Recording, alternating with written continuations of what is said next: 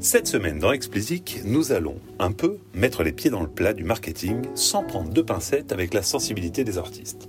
Commençons par une affirmation simple. Les artistes sont des marques.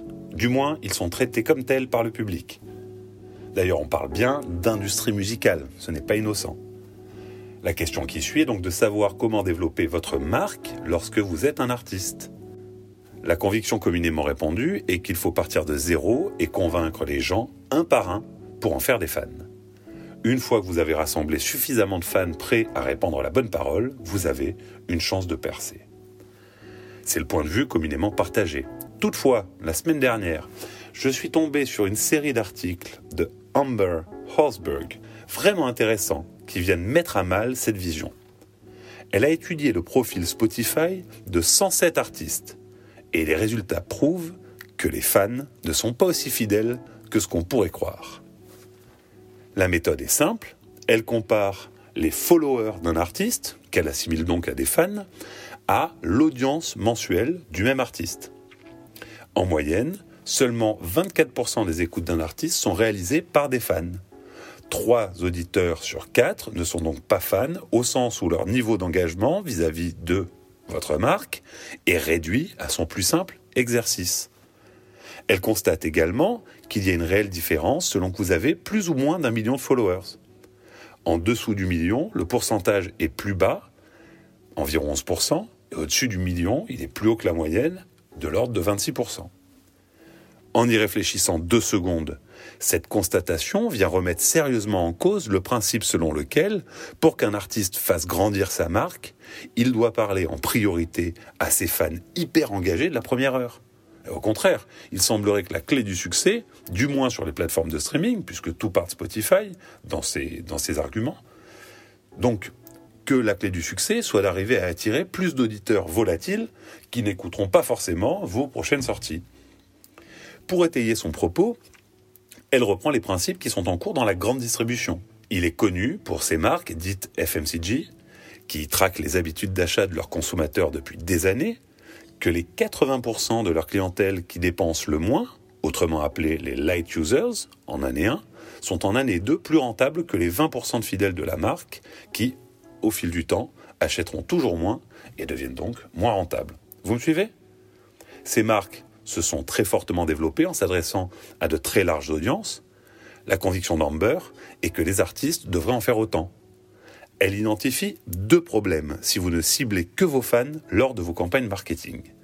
Vous allez atteindre votre plafond de verre très rapidement. En effet, votre nombre de fans est par définition plus réduit que vos non-fans. Ensuite, vous essayez de vendre à des gens qui ont probablement déjà acheté. Alors que faire? Ces préconisations sont simples il faut augmenter votre nombre d'auditeurs. La plupart de ceux-ci seront occasionnels. Lorsque ce genre d'auditeur écoute de la musique, il ne réfléchit pas à l'artiste qu'il écoute, mais plutôt dans quelle humeur le met le titre qu'il écoute. Le but de vos campagnes est d'arriver à devenir le premier choix des light users lorsqu'ils recherchent un titre qui met de cette humeur. Vous me suivez toujours? Elle complète en précisant que les choses ne sont pas les mêmes selon le stade où vous êtes dans votre cycle d'exploitation. Si vous venez de sortir de nouveaux titres, la part de fans dans votre audience doit logiquement être très basse. Pourquoi pas passer en dessous des 10% Pour que ces titres aient une chance de marcher, vous avez tout le temps besoin de toucher de nouveaux auditeurs. En revanche, si vous n'avez pas sorti de nouveautés récemment, donc que vous êtes hors cycle, entre guillemets, votre pourcentage pourra atteindre 65-75%. Dans un second article, Amber liste toutes les tactiques et opportunités à adopter pour toucher ces nouvelles audiences. Vous les connaissez déjà hein, pour la plupart, hein, mais un petit rappel ne fait jamais de mal. Elle commence par parler des collaborations avec d'autres artistes. Il est important de choisir un artiste qui a une audience qui correspond à celle que vous ciblez, mais qui est plus importante que la vôtre. Vous pouvez donner un coup de boost à un titre déjà sorti en faisant une version avec un autre artiste. Vous apparaîtrez ainsi sur la page de celui-ci et ouvrirez la porte à d'autres genres. C'est une tactique connue, utilisée sans retenue par les labels. Pour vous convaincre de sa pertinence, regardez le nombre de collaborations dans les top streaming. En deux, elle parle des partenariats avec des marques. trop souvent vus d'ailleurs comme des vaches à lait qui permettent de rentabiliser une sortie. Le partenariat avec une marque est surtout une opportunité d'avoir accès à de plus gros budgets médias et donc de plus larges audiences. Troisième tactique, faire la première partie d'une tournée d'un autre artiste, évidemment. Dans la mesure où les audiences correspondent bien, bah, c'est une belle exposition, médiatique d'une part, car vous apparaissez sur la pub faite par la tête d'affiche, et scénique d'autre part, car vous jouez devant un public potentiellement captif. Ensuite, elle parle de l'opportunité de se produire en festival. Bah, c'est toujours dans le même esprit. Un festival bien choisi est une opportunité qui ne se refuse pas. Vous avez les mêmes ingrédients que dans la première partie, c'est-à-dire exposition média gratuite et accès à une large audience, mais à un niveau qu'un artiste seul ne peut pas atteindre et ne peut pas vous permettre d'atteindre. Ensuite, elle parle de passage radio.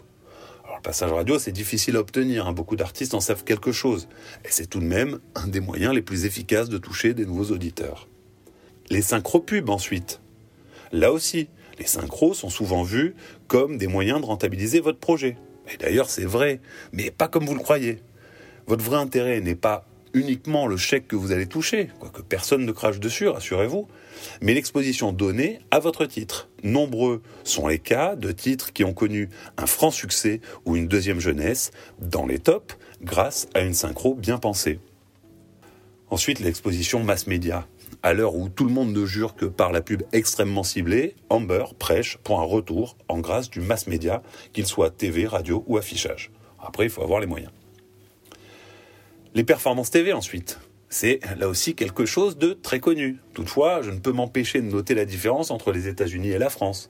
Si chez eux, il y a encore de nombreuses émissions qui font de la place à de la musique live, en France, c'est de plus en plus rare. Ensuite, les stratégies de sortie créative sont elles aussi un moyen de toucher une très très large audience. Comme un, un pubard concentré à trouver la campagne originale qui fera parler de sa marque et vendre ses produits, bah, les labels et les artistes doivent être suffisamment créatifs pour que leur marque sorte du lot et que le public leur donne une chance. Les playlists, enfin me direz-vous, car à l'heure du streaming, c'est le pinacle des light users. Des millions d'auditeurs commencent à jouer une playlist sans avoir la moindre idée de quels artistes seront dedans. En revanche, ils comptent sur cette playlist pour correspondre à leur humeur, à un contexte particulier, etc., etc., etc. Ensuite, les algorithmes. C'est un peu l'accélérateur de tout ce que nous avons dit avant. Les algos vous permettent sans effort d'accéder à de nouvelles audiences grâce à leurs recommandations. Toutefois, c'est à vous d'avoir suffisamment d'écoute sur votre titre à la base pour qu'il entre dans le radar de l'algo. Je terminerai par les influenceurs, c'est un sujet que je suis bien placé pour aborder, en effet, au sein de Matchplay, qui est l'agence qui produit le podcast que vous avez le plaisir d'écouter, j'ai créé une marque de playlist influenceurs appelée In the Head Off. Le but est de permettre de vous connecter à de nouvelles audiences grâce à des endorsements faits par des influenceurs. La clé est de bien choisir l'influenceur et notamment de ne pas se faire aveugler par le volume de sa communauté. Raisonnez en termes d'engagement et soyez extrêmement attentif à leur centre d'intérêt. Lorsque c'est bien fait, vous avez une opportunité unique de toucher un public qui vous correspond, mais en plus de ça, d'être introduit à ce public par quelqu'un qui a sa confiance. Pour conclure, je voudrais prendre un peu de recul sur le travail d'Amber. Si je vous l'ai présenté aujourd'hui, c'est évidemment que je le trouve très intéressant. Les ciblages ultra précis, rendus possibles par les Google, Facebook et consorts, ont probablement pu aveugler les marketeurs de la musique et faire croire que la pub sur leur plateforme était la solution miracle pour faire grandir la marque d'un artiste. Ces articles d'Amber ont au moins la vertu de venir relativiser tout ceci, chiffre à l'appui. Nous avons commencé par dire que les artistes étaient des marques, et c'est vrai. Toutefois, ce ne sont pas des marques comme les autres, bah, c'est une autre évidence. Le plaisir et les émotions échangées ne sont pas comparables.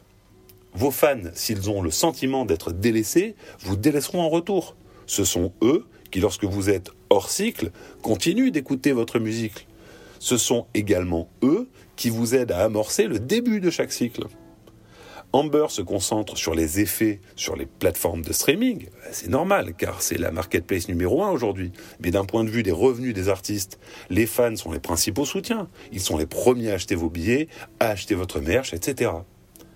J'espère que vous avez apprécié cette rapide explication. Le sujet vous a intéressé, bah, réagissez, posez vos questions en commentaire. Je prendrai soin de vous répondre.